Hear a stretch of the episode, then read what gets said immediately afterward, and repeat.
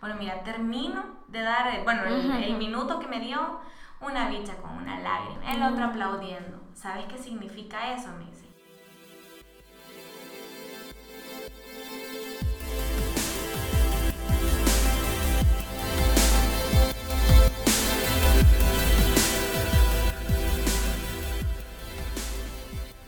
Hey, ¿qué onda, comunidad podcastera? ¿Qué tal? ¿Cómo están? Yo feliz de estar por acá, de presentarles un nuevo episodio. Y, esta vez un poco más porque he visto muchas personas que están creando sus podcasts aquí en el país y eso me alegra mucho porque la industria está creciendo más, más producción, mayor consumo y de verdad me complace ver eso, el mercado de los podcasts crecer cada día. Así que nada, un saludo a todos mis colegas que, que están grabando, están generando contenido en audio y qué gusto estar compartiendo este camino con ustedes. Ahora, sin tanto más que decir, quiero contarles brevemente de este episodio. Mónica platicó con una chica que estoy seguro que ustedes ya conocen pero ahora la van a conocer aún más. Y mm, si el miedo o de pronto el riesgo está dentro de tus venas y eso te impide hacer muchas cosas, dentro de ellos tus ideas, tus mejores proyectos, pues este episodio es para vos y que te des cuenta que nada te debe de detener. Así que sin más que decirte, hoy sí te quiero presentar a Sofía Aparicio. Ella ahora está en sí pues sí.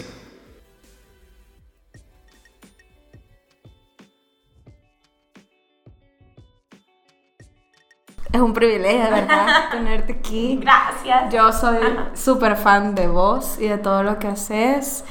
Y pues para los que nos están escuchando, tengo aquí a una persona súper eh, especial. Qué linda. Sí, Sofía Aparicio, ¿verdad? Sí. Contanos, Sofía, ¿quién sos vos? qué, sos, qué haces, para las personas que no te conocen. Ok, mi nombre es Sofía Aparicio, soy la fundadora de la tienda de ropa April Store. Pues este año cumplimos nueve años ya en el mercado, la verdad es que estamos súper felices de eso. Pues nada, tenemos cuatro tiendas ahorita en el, en el país. Y bueno, nuestros inicios fueron un tanto divertidos. Y la verdad es que por el hecho de perseverar y creer en, nuestro, en nuestros sueños es que ahora estamos acá tratando de sembrarles esa semillita a las personas que nos oyen. Sí, y vos siempre quisiste, o sea, tuviste una idea en, chiquita, dijiste como, Sofía París va a hacer esto. No. O sea, lo que estás viviendo ahorita, dijiste... Fíjate que sería fácil decirte sí, pero la verdad es que no. Creo que cuando estamos chiquitos súper exploramos, idealizamos profesores, idealizamos tíos, idealizamos primos y es una sola mezcolanza de, de personas que crees.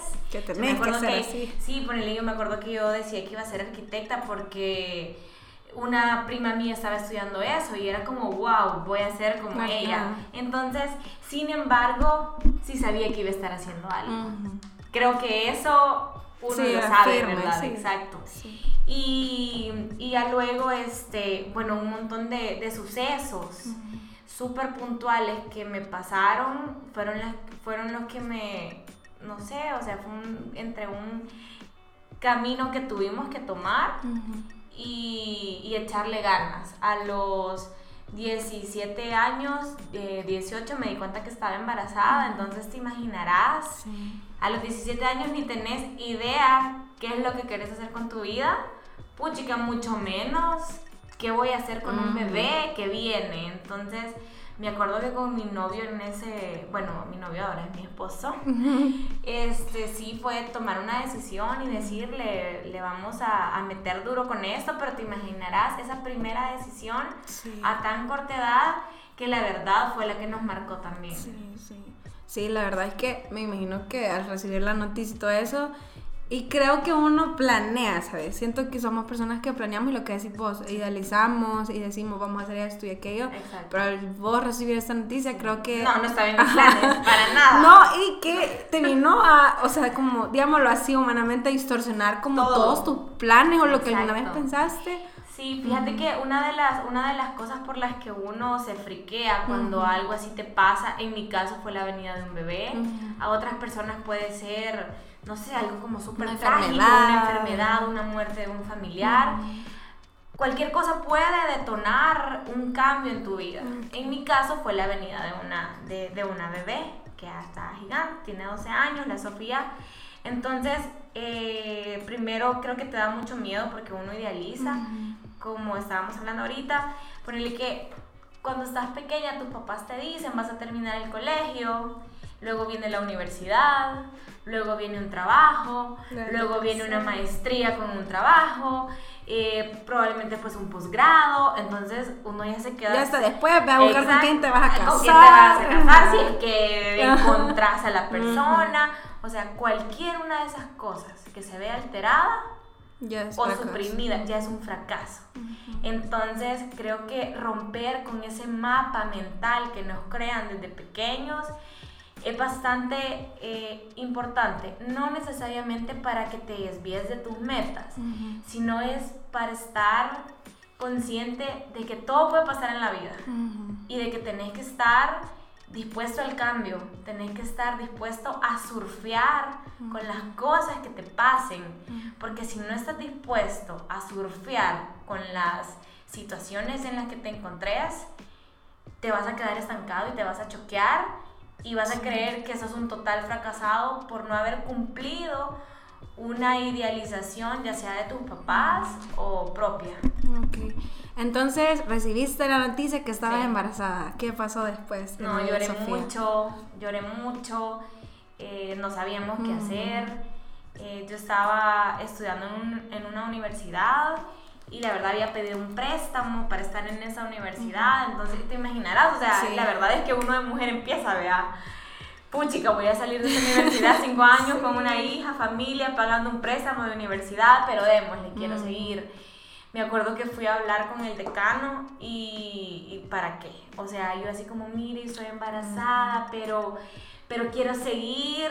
Y él me dijo, no quiero bebés en esta universidad. ¿Qué? No quiero ver bebés en este auditorio. Yo, o sea, tragué grueso. O sea, pensás que alguien te va a decir, no te va a aplaudir. Ah, pero dale, vea. Nadie te va a aplaudir por eso. Sí.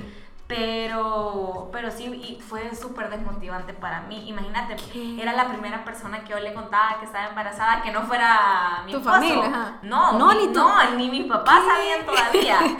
O sea, yo quería como... Arreglar las cosas. Arreglar las cosas. Como cuando yo le contara a mi mamá y a mi papá, yo decirles... Tranquilo. Ya tengo todo resuelto en la universidad. no, o sea... Entonces sí fue, fue súper difícil decirle a mi mamá, decirle a mi papá. Eh, obviamente, pues no me aplaudieron tampoco ellos. Sin embargo, sí fue bastante puntual la diferencia entre cómo tomó la decisión, eh, bueno, cómo tomó la noticia, perdón, mi papá y mi mamá. Mi papá nos abrazó a los dos juntos y nos dijo, eh, hay que echarle ganas, eh, podés seguir logrando todo lo que querés, solo que hoy te va a costar un poco más. Aquí estamos nosotros.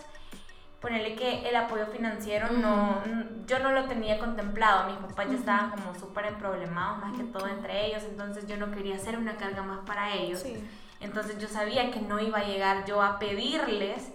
Entonces y mi papá me lo hizo saber, o sea, mi papá me dijo, aquí estamos emocionalmente, dale con todo, pero hasta ahí. Entonces, y, y, a veces, bueno, tal vez no necesariamente me lo tuvieron que decir, pero yo estaba consciente que era algo que mi esposo y yo teníamos que llevar adelante. Entonces dije yo, yo era el que más le tenía miedo a mi papá. Y dijo, bueno, a a conocerse más como pareja, como persona, porque van a estar atados. atados Sí. Mi mamá fue todo lo contrario. Mi mamá lloró, lloró mucho, se enojó mucho. Este, bueno, como toda mamá, ¿verdad? Eh, creo que es bastante normal. Eh, sí, creo yo que la, el, ¿cómo, ay, ¿cómo se dice? La falta de no sé, de con, bueno, la, el exceso de confianza o no sé, el, ay, tiene un nombre. ¿cómo se llama? Cuando, como la traición a la confianza, eso, la traición a la confianza de mi mamá, creo que fue lo que me dolió. Pero luego, yo sé que lo que más le dolió a mi mami fue verme a mí, entre comillas, fracasada. Ok. Sí. El qué van a decir, qué van a decir mis tías, qué van a decir mis amigas, qué van a decir. Y, o sea, e, esa mezcolanza de cosas negativas que obviamente pensás que le van a pasar a tu hija, creo que son las que te duelen más.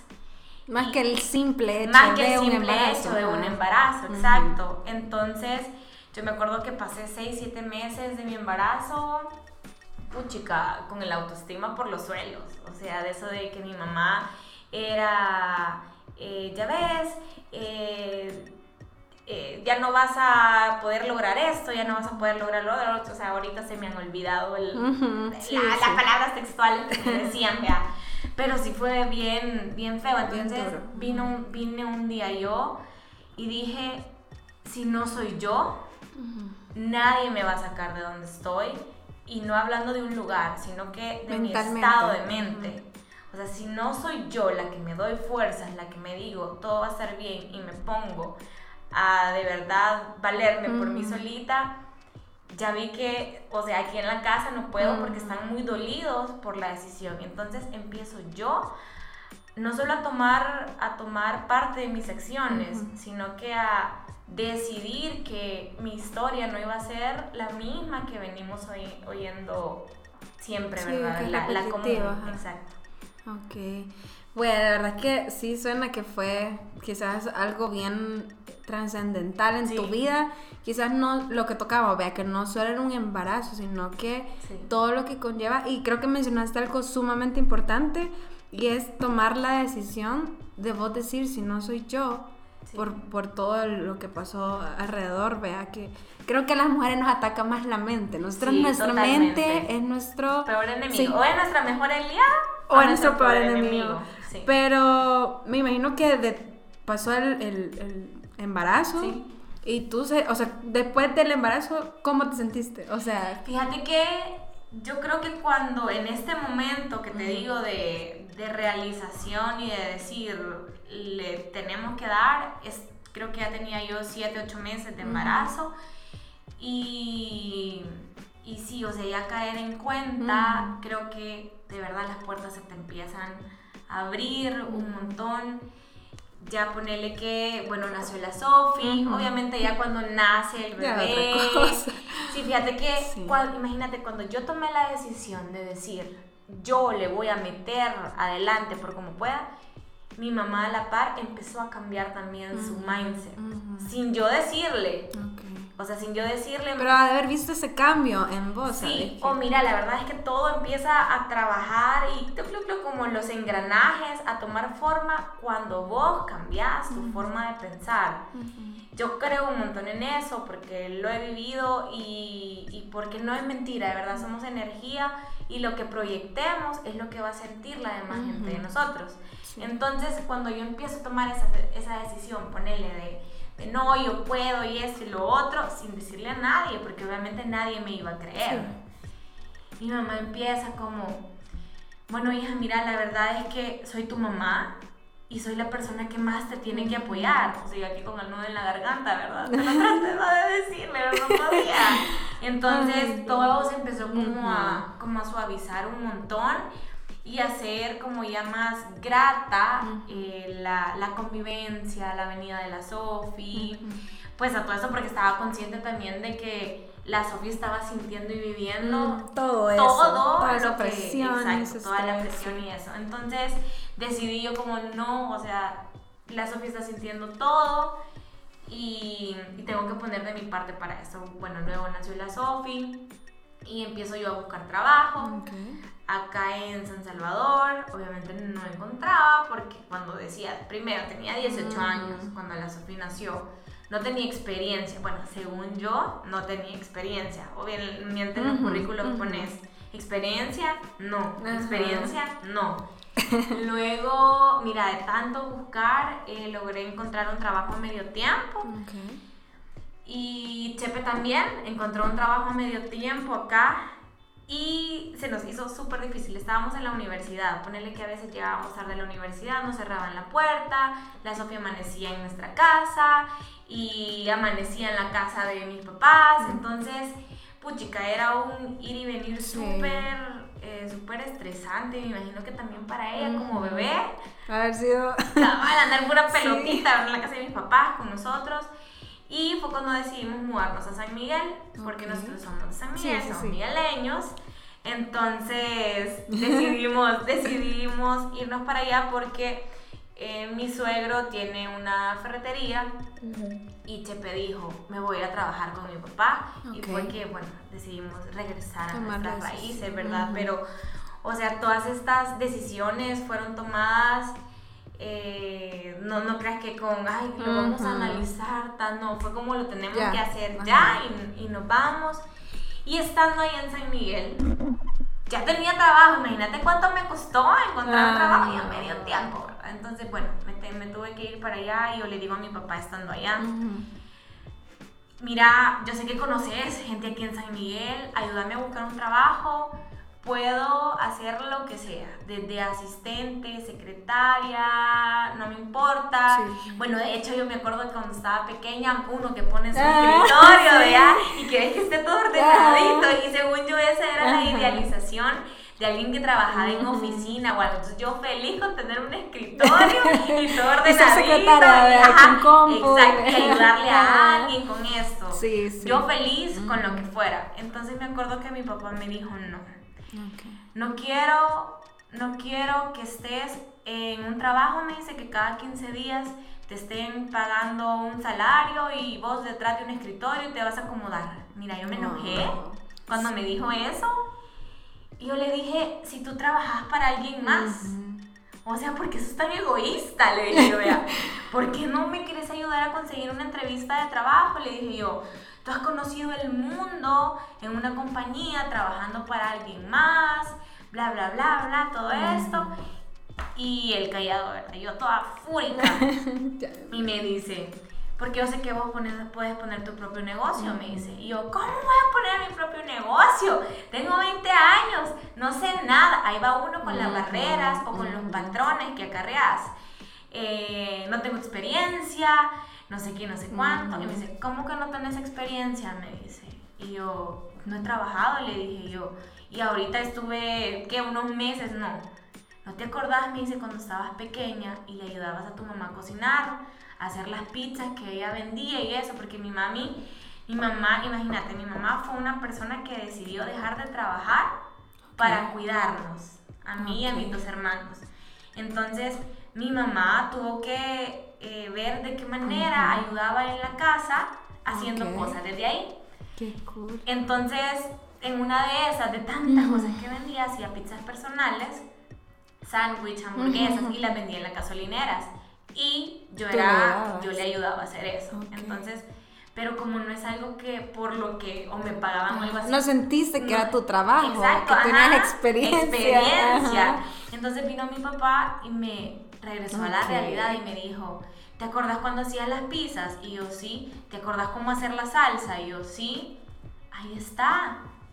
Wow. Hacer las pizzas. Y yo, Sí, ¿verdad? Pero, o sea, imagínate cómo, o sea, cómo primero involucrarse, imagínate en las tareas de la casa que crees que tal vez nunca te van a ayudar ni nada, y luego también tener a alguien que te recuerde que sos buena en esto, que sos buena en lo otro. Creo que eso es súper importante, y bueno, ahorita que me estás contando, tu papá hizo un gran trabajo, o sea, hizo como un buen papel en ese proceso, ¿sabes?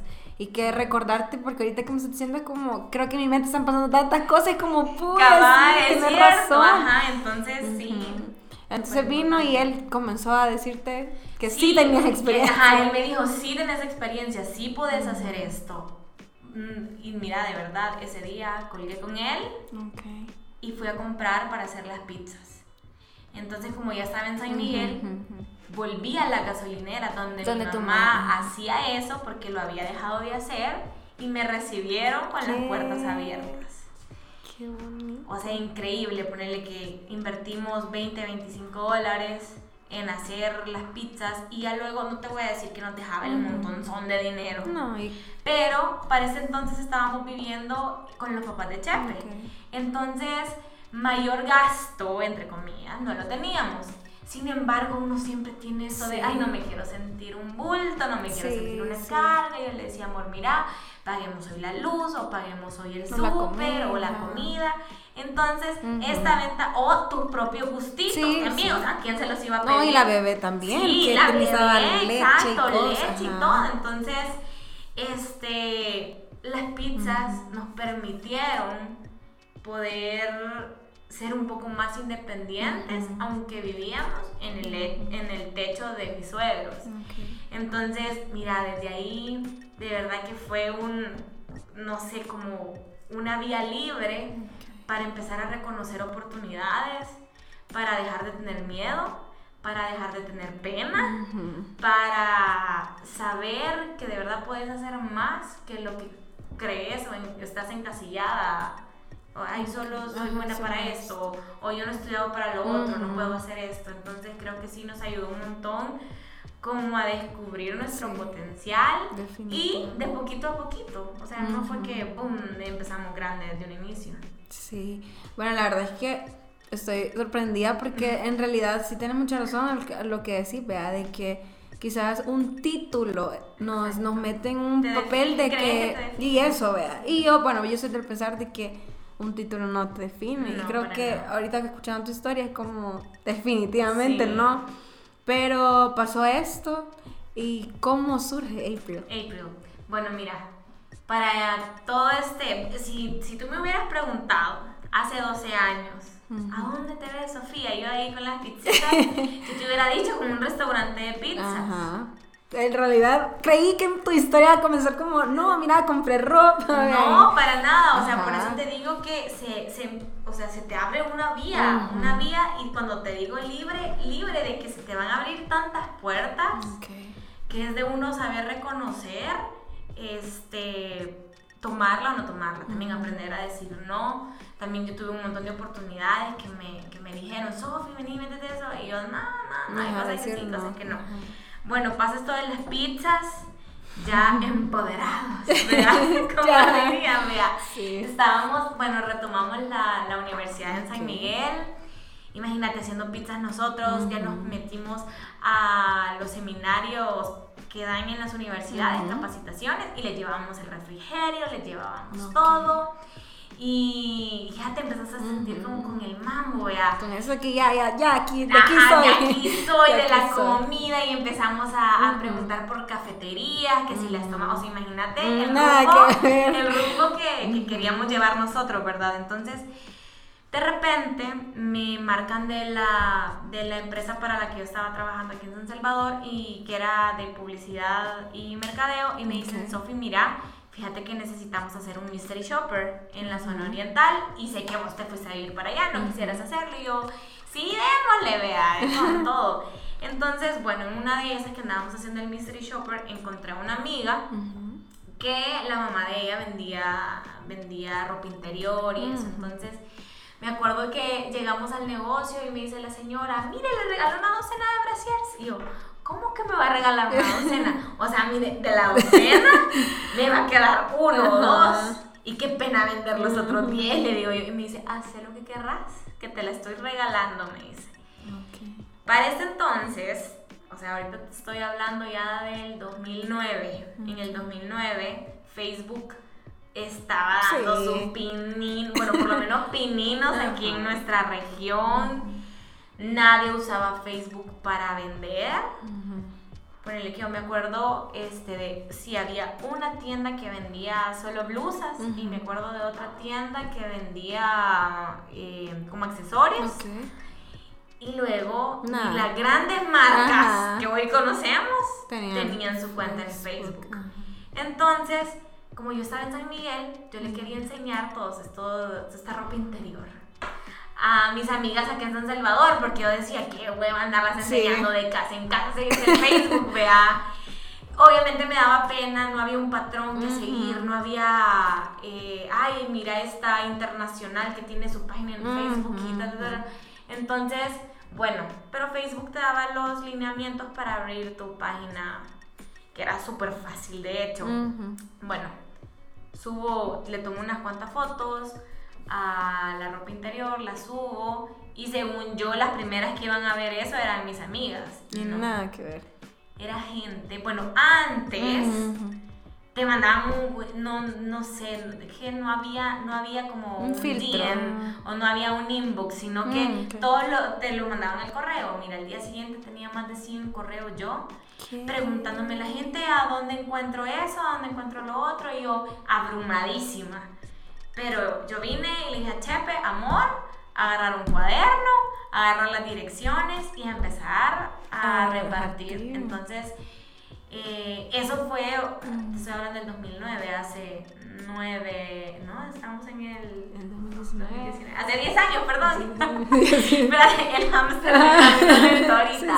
hace 10 años el algoritmo de Facebook era totalmente diferente. Sí, porque no tenía ni idea de eso. era, era orgánico, o sea, era de que tú subías una foto y en el instante creo que el 70-80% de tus contactos lo veía, o sea, era muchísimo más, fácil, poder emprender un negocio tan viral o orgánico, ¿verdad? En, ese tiempo. La competencia era súper nula, entonces eso fue lo que nos ayudó a nosotros en nuestros inicios. No te pudiera decir yo que esa sería una clave ahorita, porque ahorita es súper difícil. Mucha competencia. Dejar la competencia, el algoritmo tanto de Facebook como de Instagram a la hora de subir. Si no pagas, no te ven. Si no tenés una estrategia de subir pautas, de subir posteos, no te ven. No es imposible, pero es más difícil que antes, porque Ponele, a veces cuando yo cuento esto, la gente cree que, ah, yo lo voy a Ahorita voy a comenzar. Ajá, y voy a comenzar. Y de repente me dicen, no me funcionó. O sea, lo subí a Facebook, lo subí al Instagram, ¿y qué pasó? Porque a ti sí y a mí no. O sea, fue hace nueve años. Fue hace nueve años, perdón, exacto, fue hace nueve años. No te pudiera decir yo, eh, bueno, ahorita sí nosotros podemos traquear y eso, la diferencia de antes, nueve años, de antes y de ahora, pero nos juntamos en esa ola, en esa primera oleada de negocios en redes sociales y probablemente eso marcó la diferencia. Entonces, bueno, mira, mucha gente me dice que como no tuve miedo, que como no sé qué, no sé cuánto, y la verdad es que miedo siempre. Mira, yo, yo, digo algo, lo leí en un libro, el miedo es parte del ser humano, o sea, el miedo te cuida de un montón de cosas de que si ves una olla caliente, te alerta, no, la toques, no la toques. Imagínate, no, no existiera el miedo. Imagínate fuéramos abalanzados, fuéramos, sí. o sea, no sé. Hiciéramos miles de cosas. Hiciéramos miles de cosas que probablemente sin sentido o que... Peligrosas. O peligrosas también para nuestro cuerpo y todo. Entonces, pero ya centrándolo más en a la hora de emprender un nuevo proyecto. Mira, emprender es una palabra bien extensa. Emprender no, no, solo significa voy a ser mi propio jefe. O sea, eso es mentira. O sea, jamás vas a ser tu propio jefe. Pero puedes emprender en tu trabajo también. Puedes ser más propositivo, puedes emprender estudiando un nuevo lenguaje, puedes emprender viajando, o sea, la palabra emprender es tan grande que de verdad todos lo podemos hacer. Entonces, yo creo que sí tuve miedo, pero imagínate, si cuando estaba embarazada logré superar todo miedo para poder hacerle frente a una vida que venía. Sí, la verdad es que eso era. eso era muy. Y ahí todo lo demás. Sí, ya, eso. Que venga, que venga, que esto. Si cuando yo estaba embarazada pude ponerle el botón de mute a la gente que hablaba de mí, a lo que opinaba de mi situación, ¿cómo me va a importar ahorita? Sí. Porque hay gente que no emprende o qué sé yo, porque, ay, ¿qué van a decir si fracaso? ¿Qué van a decir? O sea, ahorita no me, o sea, eso no, me, no me trae cuenta a mí, pero porque, como te digo, mi barrera de miedo como que ya la desde el momento, desde el momento en el que recibiste la noticia. Exacto. Decidiste ya. Y la verdad es que, sí, Entonces, todo comenzó con un fardo. Sí, de ropa, interior. y eso ya, ya después se convirtió, ya cuando la gente me empezaba a preguntar, mira, me di cuenta, imagínate tan diferente eh, funcionamos hoy. Antes yo iba a repartir en un centro comercial y los policías me decían, usted no puede estar vendiendo aquí. Puchica, yo cerraba, la, cerraba el baúl, escribía en Facebook, así, en la página en general, no que DM por DM. Chicas, nos hemos cambiado de ubicación debido a problemas, no sé qué. Toda la gente que iba a llegar ahí por sus pedidos se movía al otro centro comercial. Hoy, ¿quién va a hacer eso? Sí, o sea, imagínate, o sea, cómo hoy es de diferente la manera en la que trabajan las redes sociales. O sea, hoy te linchan. Sí. O sea, hoy si llegas a decir, cambio de ubicación. Ah, pues mire, ya no, ya no ah, lo no, quiero. ya no lo quiero. Mira, y la verdad, dos veces nos pasó eso. Y las dos veces que lo hicimos. Llegó gente y hasta llegó más porque quería ver qué andábamos ahí. O sea, gente que no nos había pedido. Nos, o sea, nos vimos con Chepe y dijimos, aquí, hay algo. aquí somos. Aquí hay algo, ¿verdad? Y ya luego la gente nos empezó a preguntar que, que si no traíamos ropa, que no sé qué. Entonces ya empezamos a escuchar como a la gente y empezamos ya a, a meter ropa en, en, la tienda. Imagínate, primero se llamaba My Bra, desecha los remendados. Ese era el nombre de la, de la página de la ropa interior. Entonces, porque todas tenemos como esa ropa interior o que se le zafa esto, que se le abre un hoyito, eso como, no, déjalo, si aquí hay nuevos. Cool. Entonces ya no podía poner ropa yo ahí en esa página de Facebook. Y fue cuando ya teníamos ropa que decidimos que decidimos cambiarle el nombre. Y yo fue una tarde, yo dije, ¿cómo le pongo? ¿Cómo le pongo?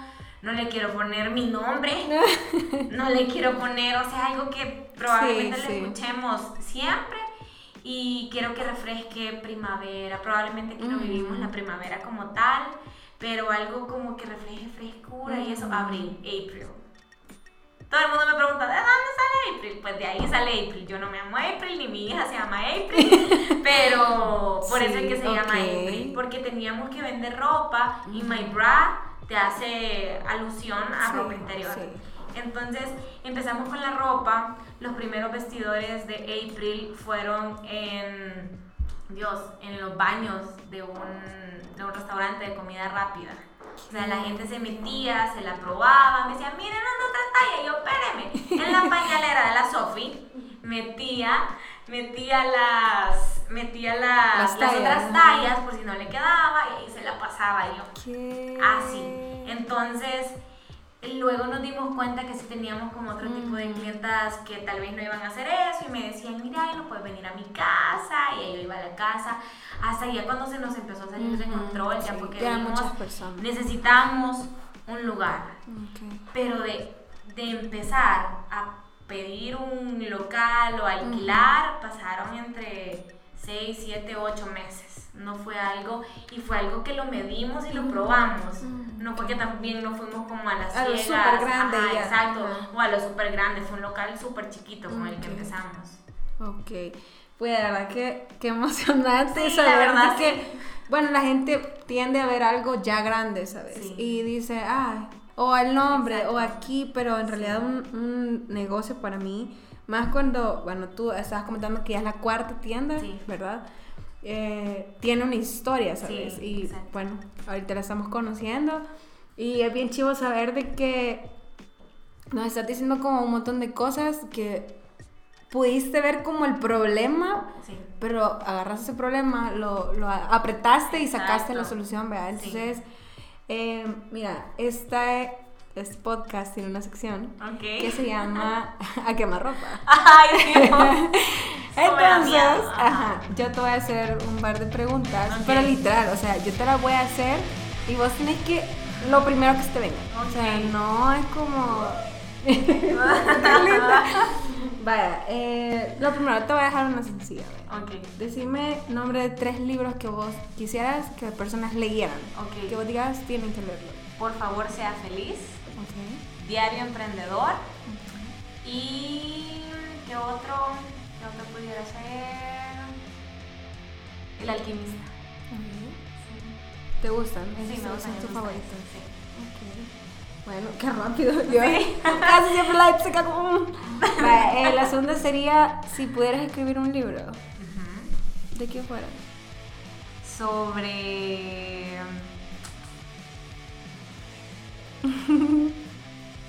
sobre... Ay, ¿cómo te digo? Bueno, yo tengo, un, tengo un ensayo. Ok. Tengo un, un, machote y de hecho se llama, eh, bueno, hace alusión a que los emprendedores no es que necesariamente sean superhéroes, o sea, todos lo somos, pero son como esos superpoderes que todos los humanos tenemos y que no, ay, no lo sabemos aprovechar. Entonces, como ir como deslinkeando esos, esos miedos. Entonces, creo que sí es alusivo a, bueno, no sé, se llamara... Puchica, imagínate, y tengo el ensayo y se me olvidó cómo le puse, qué mala escritora. Ah, pero sí, como superheroes o algo así. Qué cool. Sí. La verdad que trabajaba en sí, ese libro. ok. Um, ¿Crees vos que si pudieras cambiar algo de lo que viviste, si lo habría, ¿qué fuera? Mira, no cambiaría nada, pero creo que sí disfrutaría más todo. O sea, eso no quiere decir que lo vaya a cambiar, pero sí disfrutaría más mi embarazo, disfrutaría más el hecho de empezar a emprender, no tuviera tanto miedo, pero claro, o sea, de todo eso se pudo sacar como una lección, pero creo que disfrutaría más las cosas y tal vez por las cosas que le di demasiada importancia ya emprendiendo y demasiada preocupación, no se las diera tanto, no se las hubiera dado tanto. Pero tal vez como tal, si no, no cambiaría nada porque sé que estamos acá por, por, todo lo que ha pasado. Y una pregunta más. Eh, ¿Qué sentís que, es, que fue lo más duro de todo? O sea, sí que decís, eso fue lo más difícil de todo, que pensaste que no ibas a salir. Yo creo que, como te digo, lo más difícil fue darme cuenta, ver la prueba de embarazo a mis 17 años y ver que estaba embarazada. Puchica, de verdad que algo le gane a eso. Eh, hasta ahorita ha estado difícil. Obviamente hemos tenido problemones del nivel del mundo. Eh, pero creo que, imagínate tus 17 años cuando tenés tantos sueños o tantas cosas que quieres lograr, ¡pum! Vas a ser mamá Creo que lo más difícil fue eso, como te dije, asimilar, eh, tragar la, noticia y tratar de sacar algo positivo o tratar de ver el mundo con otros ojos, sí me, requirió de, mucho llanto, de mucho preguntar por qué y luego pasar a preguntar para qué. O sea, ese cambio de estar por qué, por qué yo, sino decir, bueno, ¿para qué? para qué me pasó a mí fue lo más difícil. Sí. O sea, de verdad. Y creo que, a la edad que tenías, ¿sabes? Sí. Como fue súper madura de tu parte llegar a ese punto sí. y no esperar que naciera la bebé, ¿sabes? Sino que desde antes. Desde antes, sí, entonces creo que, o sea, ahorita yo te lo puedo contar de la, con la mayor tranquilidad del mundo. Sí, bueno. Pero las lloradas en la noche, imagínate, por casi ocho meses, de, con una incertidumbre de qué va a pasar con mi vida, de que te cuenten, mira, esta quedó embarazada y le pasó esto y le pasó lo otro. Y, o sea, es una aflicción horrible que de verdad lograr pasar de la ansiedad a ver las cosas más positivas, creo que sí fue un, gran reto para mí que, que hasta ahora nos tiene como caminando hacia adelante. Y quizás sí te va a hacer una última, porque okay. estamos hablando ¿Cómo, ¿Cómo ves a Sofía Paricio y a April de aquí a unos 10 años? 10 años. 10 años. Mira, como te dije, vean, esa pregunta me da ansiedad. Esa pregunta de verdad es, es, es un tanto difícil. No porque no tengamos visión, visión sino que Dios, de verdad, y literal, Diosito te abre tantas puertas, tantas oportunidades que Vos puedes planear algo. Uno, va, uno puede planear algo y Dios se tiene preparado probablemente cosas más grandes que las que uno, que las que uno planea. Entonces, pero si nos vemos este, siendo referentes en la moda aquí en, en, El Salvador, una moda más amigable con el humano, con el medio ambiente, ténganlo por seguro. Estamos trabajando en eso, entonces definitivamente eh, de que nos vemos en ese camino, sí. nos vemos en ese camino. Sí. Bueno, la verdad es que eh, pues, hemos podido ver, bueno, por lo menos yo, eh, y sé que muchas de las que te están escuchando también, que has tenido la oportunidad de estar como en un montón de plataformas y que te han abierto puertas en, en varias plataformas. Bueno, estuviste en el TED, ¿verdad? Sí. Ajá, contanos un poco de esa experiencia. Ah, mira, hasta, hasta, me dieron cositas de que les estaba ahorita. Yo amé eso, o sea, no tenía cuánto lloraba escuchando eso, fue increíble, pero contanos tu experiencia. Vaya, mira, o sea, aquí tal vez, bueno, no sé, hay miles de maneras de pensar y de todo eso, pero eso no significa que no tengas o puedas compartir la tuya. Yo creo mucho en el poder, no solamente de la atracción como tal, porque no es así de sencillo, pero sí creo que somos energía y de verdad todo lo que proyectamos, visualizamos y por lo que trabajamos, porque no se trata solo de estar pidiendo y viendo y, visualizando y, de brazos cruzados, ¿verdad? Entonces, fíjate que, bueno, la primera gran, gran plataforma fue ir a representar al país a Washington en el 2013 y de verdad, ¿cómo? Si soy una tienda de ropa, ¿cómo voy a ganar? O sea, imagínate, a pesar de que ya venía botando yo barreras mentales, siempre hay. Siempre hay, por eso te digo, eh, a lo largo de nuestro camino siempre van a volver y uno solo juega con, esas barreras. Entonces te empezás a boicotear, vea. Mira, hasta que de repente ya cuando iba, gané. Para mí fue una sorpresa haber ganado aquí en El Salvador y nos ganamos el viaje a Washington. Y estando ahí en Washington, yo dije, no, Aquí no viene Sofía, aquí no viene April a participar, viene El Salvador. Porque eran como más de 30 países alrededor, o sea, alrededor del mundo a defender su proyecto, a decir por qué lo estabas haciendo. Entonces yo dije, no, este es El Salvador. Es la oportunidad para poder decirles, no somos solo las noticias, ya. O sea, pero ahí, imagínate de dónde agarrar, todavía me pregunto, ¿de dónde agarré esa fuerza? Sí, ¿De dónde, agarré, ¿De dónde agarré esa confianza? ¿De dónde dije yo voy a cambiar es como que tuvieras un coach, ¿sabes? Ajá, adentro. Ajá, alguien, y te lo juro, porque yo iba de verdad en shock. Primero porque me había ganado un viaje. primero pensé en eso, me gané un viaje, ¿verdad? Pero después fue como, estoy representando a El Salvador, con otra gente. Mira, yo no te puedo o sea, explicar el nivel de emprendimientos que habían ahí contra los que estábamos compitiendo. Bichos a los 27, 26 años millonarios que empezaron de la nada, o sea, con historias de fracaso y éxito abrumadoras. Entonces, estando allá, tuvimos un coach la primera vez que él nos iba a preparar, a capacitar para la, para la defensa, por decirlo así. Todo está en inglés. Yo desde acá yo dije, yo voy a defender, eh, le dije a los de a los de EO, de verdad un saludo si me están escuchando, EO me cambió la vida. Mira, ese coach con esta hindú fue lo mejor que me pudo haber pasado. Yo preguntaba, soy una gran preguntona. La pena se me quitó hace mucho y yo me siento adelante y yo pregunto, y mire esto, y mire lo otro, todo en inglés, ya. Y al final ella, la hindú preguntó que cuál era el miedo, que cuáles eran nuestros miedos para a la hora de defender el proyecto. Y yo me levanté la, y ya sabía, Sofía, ya no sé qué, y le digo, que mi traductor no exprese lo que yo siento por mi proyecto. Y se me queda viendo, ¿vas a ocupar traductor? Y yo, sí, y me dice, ¿pero por qué? Si hemos estado hablando acá dos horas, completamente en inglés, me has entendido, yo te he entendido, todos te han entendido. Te vas a parar ahorita, me dijo, enfrente de todos. Ay, no. Y en 60 segundos le vas a contar tu historia. ¿Qué? Mira, ahí va Sofía, para y empieza. Sofía, bueno, mira, termino de dar, eh, bueno, el, minuto que me dio, una bicha con una lágrima, el otro aplaudiendo. ¿Sabes qué significa eso?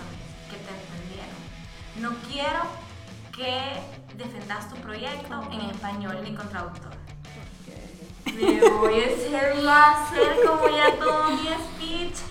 Bueno, llega el momento de la defensa eh, había, puchica, jurado, un, había un mexicano, había uno de Abu Dhabi, o sea, imagina, español, cero de esa persona. Ah, bueno, y gente de Estados Unidos también. Y empiezo yo a hablar, hablar, hablar, hablar, hablar, hablar. Y yo pensé que iba a necesitar a mi traductora en la sección de preguntas y respuestas. No, me empiezan a preguntar, empiezo a contestar, ya se levantan y aplauden. Mira, yo me quedé, me entendieron. Bueno, dije yo. Ahí dije yo, sí puedo. Al final me dicen, bueno, Sofi, ya para la final, April Store no quedó en los seis primeros lugares, pero sí va a aplicar para, este, eh, quedaste clasificada en, para un premio de la International Finance Corporation, que se lo dan a países subdesarrollados, que no sé qué, yo, vaya chivo, ¿y con quién voy?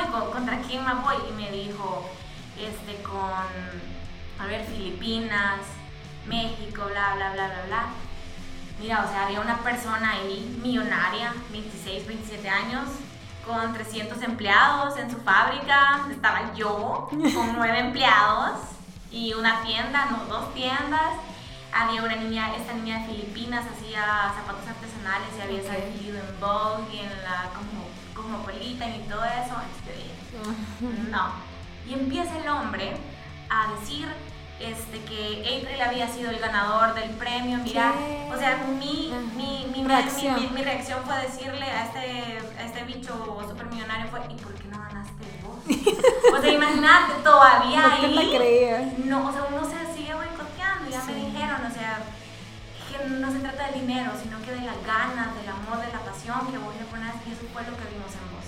No, o sea, regresé al Salvador Sí. Sí, ya iba medio empoderada para allá, regresé por el triple y queriendo que más gente conociera eso. No porque me conociera a mí, ni, ni, a la tienda como tal, pero sino que de verdad, si lo puede, puede más gente. Y no necesariamente es que el negocio de la ropa sea, uy, el, en cualquiera, o sea, en lo que a ti te guste. Entonces, después de eso, vengo yo con esto de la visualización y que no sé qué, no sé cuánto porque antes de eso yo practiqué ciertas como cositas así de, yo me visualizaba, yo me, me veía ganando, ganando qué no sabía, pero me traje un premio allá, o sea, una posibilidad es que no creen, no. Bueno, vengo acá y mira, me acuerdo que hice mi pizarra, hice mi, como mi muralcillo de, de, visiones y puse un logo del TEDx. O sea, cuando iba, si aquí nunca había habido, perdón, así, no, creo que la plataforma TEDx, creo que había estado como bien mínima antes, pero decía, algún día, algún día voy a compartir esto. Y si lo comparto, bueno, ya me invitaban a universidades, a charlas en oficinas, en empresas, pero un TEDx, sí. eso va a ser otra onda. Mira, ahí están en la compu, en la esquina aquí, cabal, me acuerdo, el TEDx, y también lo había impreso y lo había, lo había puesto en una página. Y ahí lo veía todos los días, toda la mañana, y lo veía. Y obviamente trabajabas, o sea, no es que yo iba a estar practicando mi speech ni nada, pero trabajando en la tienda, tratando de, de abonar, ¿verdad? A tanto a las niñas que trabajan con nosotros, a la familia, o sea, es, un, como un cúmulo de, de energía eh, chiva, obviamente con altos y bajos, pero la cosa es como Entonces, mira, no pasaron ni tres meses cuando me llaman que había sido seleccionada para dar el TEDx de Antiguo Bucatlán. Wow. Mis pelitos se ahorita estoy horrible. Y yo dije, no puede ser. Puede ser que haya gente que te diga, no, no es la atracción, no sé qué, pero yo sí creo en eso. No es que te va a pasar de la noche a la mañana sea, uno tiene que trabajar y estar enfocado, sentirse bien. Mira, yo siempre digo que hay que dar gracias con lo bueno que te pasa, con lo malo y con lo que no sabes, que, o sea, con lo que Diosito te ha evitado también que te pase. Entonces, ser agradecido siempre creo que va a traer buenas repercusiones a tu vida, estar feliz con el trabajo que tenés ahorita, aunque no te guste mucho, pero de verdad, sacarle la felicidad que, que puedas, ¿verdad? Si vivís en una casa chiquita o eso, pero sentirte feliz en ese espacio. Que si tenés un carro hijo chiquito, no lo tenés, pero sentirte bien porque tenés vida, porque tenés piecitos y de verdad y trabajar y no rendirse. Creo que al final todo se retribuye. No siempre va a ser rapidísimo. Sí. Pero la cosa es no, no dejar de creer. Ok. ¿Y Swiss en TEDx en qué año? Ay, a ver, fue en el 2014. Fue, a ver, 2014 o 2015. Ay, no me acuerdo ahorita, pero mira, y lo increíble fue que el TEDx lo hicieron el día del cumpleaños de la Sofi. Ay, yo amo eso, en serio. Yo amé, amé el Sí, al final, al final se me corta la voz. Sí. Porque era el día del cumpleaños de, de la Sofi, o sea, de, de mi momento eh, crucial para, o sea, una vida llenísima de sorpresas. Okay. Bueno, eh, la verdad es que es increíble cómo, de verdad estoy sorprendida de cómo a tan corta edad has tenido un coach adentro tuyo, ¿sabes? Como siempre dándote esa, eso que todas las mujeres, todas las personas que están escuchando esto necesitamos, ¿sabes? Por lo que como mencionábamos al principio, de que nuestra mente es nuestra mejor amiga.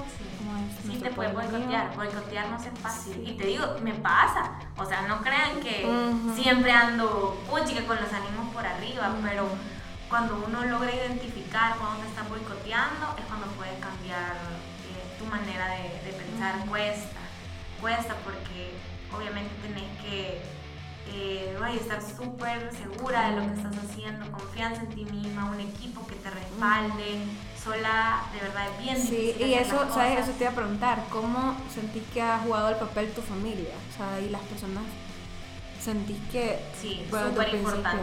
Mira, desde un principio, como te dije, o sea, probablemente no siempre fue como económico, pero mira, creo que lo mejor que, que, me pudo haber dado mi familia es regalarme su tiempo para cuidar a la Sofi, para ir a abrir la tienda cuando yo no podía, para o sea, hacer diligencias que eran súper importantes para tanto el proyecto como nosotros. O sea, el tiempo no tiene valor. Y, o sea, es imposible cuantificarlo, ¿verdad? Creo que lo más grande que, que mi familia me pudo haber dado es, eh, es regalarme como eh, su tiempo para poder nosotros descargar y poder delegar poquito a poquito tantas tareas que teníamos al inicio y porque si no, no lo hubiéramos podido haber hecho. O sea, y también priorizar, ponerle el chefe y yo, priorizar, ok, sabemos que la familia tiene que estar sólida para que los demás proyectos marchen bien. O sea, como pareja llevamos, este año cumplimos 12 años de casados. O sea, imagínate, voy a cumplir, tengo 29 ahorita y el 32. Llevamos 12 años de casados. No ha sido fácil, o sea, ha sido algo que hemos tenido que lidiar como papás, jóvenes, entre comillas, pero nuestros papás ayudaron un montón en eso. Yo me acuerdo que mi mamá me decía, cuando la Sofía estaba chiquitita, este fin de semana te la puedo cuidar para que salgan. Qué lindo. ella sabía con qué fin lo, hacía. Era, yo no quiero que vengas de aquí a 20, 30 años, me dice, y querrás salir y querrás todo lo que crees que no vas a hacer ahorita. O sea, hacelo medido, no vengas tan tarde, me dice, pero, pero, pero salgan, disfruten también ustedes como pareja. Entonces creo que también eso fue sano por parte de también mi suegra, mi suegro también, o sea, o sea tomaron una parte súper importante en, en, nuestro matrimonio para poder eh, sobrellevar las dos cosas. Porque de verdad, cuando el matrimonio empieza también como a tambalear, que es como que todos los pilares de tus proyectos eh, tambalean también. Entonces ellos nos ayudaron muchas veces como a volver a nuestro centro y, y sí, poder despegar tanto como familia como empresa. Bueno, para los que nos están escuchando, em, April está en Guatemala, ¿verdad? Sí. sí. Y pues esa pregunta, ¿verdad? Si la tenía, desde que vi todo, ¿qué sentiste al saber que ibas a, o sea, April, algo salvadoreño, se movía a otro país? Sí, fíjate que desde antes, eh, en el 2000, a ver, en el 2017 fue, nos habían hablado de otro país.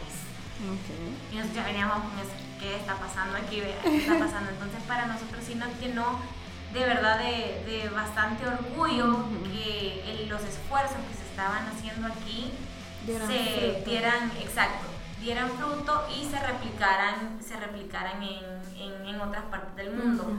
No ha sido fácil, o sea, no ha sido fácil porque la integración de una marca en otro país conlleva de un montón de, un montón de, de cosas que sí me pongo a hablar de eso, es, otro tema, ¿verdad? Sí. Pero la verdad sí felices y también como de la, de la apertura, del, que la chapina le ha dado a la tienda, el calor que, que, se le ha dado a la tienda es, es bastante bonito, pues porque como extranjero, la verdad, y que te reciban, creo que sí es súper importante y ya de ahí es de parte de, de, de quienes manejan la marca, de de poder responderle a eso.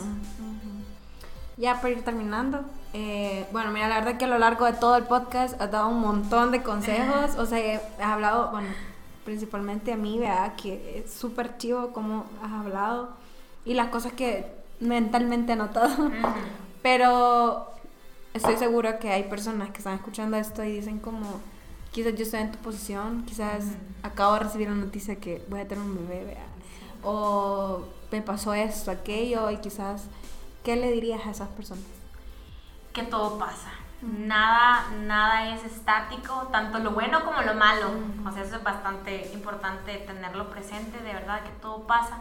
Y lo importante es que si es una situación que te acaba de pasar, que sabes que te va a cambiar la vida, eh, que no, bueno, estábamos hablando del miedo, está bien tener miedo y todo eso, pero lograr canalizarlo.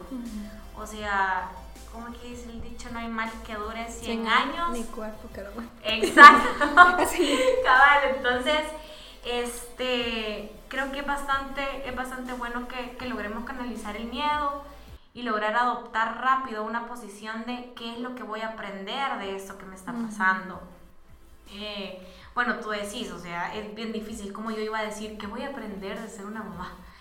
Obviamente eso se dio en el camino, pero fue por mi, mi cambio de chip que tuve al, al, decir, bueno, démosle. O sea, eso es lo que, lo que me está pasando a mí. Ojo, también hay que recalcar, no es que crea que es la mejor situación para cualquier niña de 17 años, porque hay gente que que ah, o sea que, no, ya me ha pasado. Me dijeron, o sea que hay que quedar embarazado para poder ser exitoso. Y yo, no, ahí vamos, ¿verdad? Como poniendo en extremos los, contextos. No, no se trata de eso. De hecho, no es la situación que yo quisiera que le pasara a la Sofi, para nada. Sin embargo, fue mi historia y, y, cómo lograr canalizar eso creo que, que, fue lo que me ayudó en, en mi casa. Entonces creo que mira, siempre hay que estar preparado, siempre hay que estar este, como, como alerta a que todo puede pasar, saber que, o sea, la perfección no existe, tratar de ser perfecto es súper cansado. Entonces, cuando ya sabes que no esperas que todo sea perfecto, le permitís a tu mente, qué sé yo, estar como preparada para cualquier otra situación que se te pueda eh, venir. Entonces, creo que estar como dispuesta al cambio, a las nuevas cosas que te vengan es bastante importante y como te decía antes, lograr como surfear en ellas, o sea, trabajando, pero moviéndote con las cosas que te pasen es súper importante. Ok. Y las personas que quisiéramos emprender, tres consejitos así. Tres consejos. ¡Ay, tan poquito! ¡Ah! Haz una listita. no, mira, de verdad no soy la gurú, porque de verdad, sí es cierto, llevamos nueve años en el negocio de la ropa, te pudiera decir un poquito más por lo que hicimos con las pizzas, con la comida y, y, todo eso, y aún así considero que me falta muchísimo por aprender, nos falta mucho por aprender como equipo también, pero creo que si tendría que resumirlo en tres consejos, uno es que confíes bastante en ti, que de verdad sintas esa seguridad de que puedes salir adelante en lo que sea, en lo que sea que querrás. Este segundo, que te hagas de un buen equipo. El equipo al principio puede ser una persona, no es necesariamente el montón, pero, pero que esa gente que esté a la par tuya, que sea buena, si sabe más que vos, mejor. Sea, hay un dicho que dice que cuando sos la persona más sabia del salón, estás en el salón equivocado. O sea, siempre tenés que estar como eh, dispuesta a aprender de los demás, entonces creo que formarte de, de un buen equipo es, bastante importante.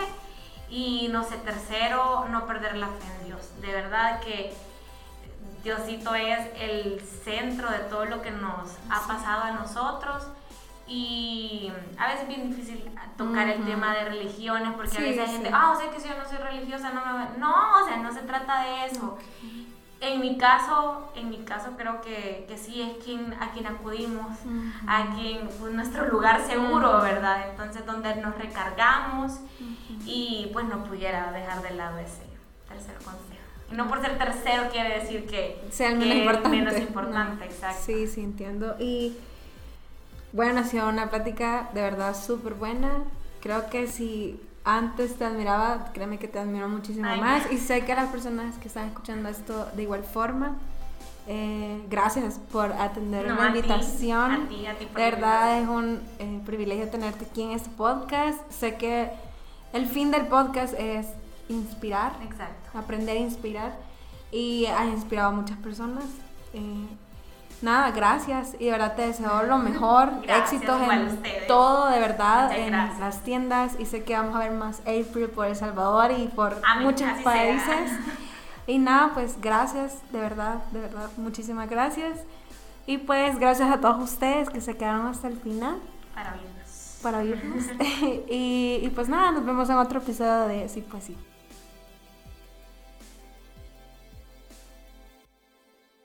Hey, qué buenísima onda que te quedaste hasta el final de este episodio. Si te gustó, te invito a que lo puedas compartir en tus redes sociales, en Facebook, en Twitter, en Instagram, donde sea, porque esto nos va a ayudar muchísimo para que más personas conozcan lo que estamos haciendo aquí en sí. Pues sí, y si tenés alguna idea de un invitado o una invitada que te gustaría escuchar, escríbeme en mis redes sociales, ahí en sí pues sí, arroba sí pues sí, o arroba eduems, y con gusto yo voy a estar contestándote y ver de qué manera podemos contactar a esta persona. Hoy sí, nos despedimos y nos vemos en el próximo episodio. Chao, bye.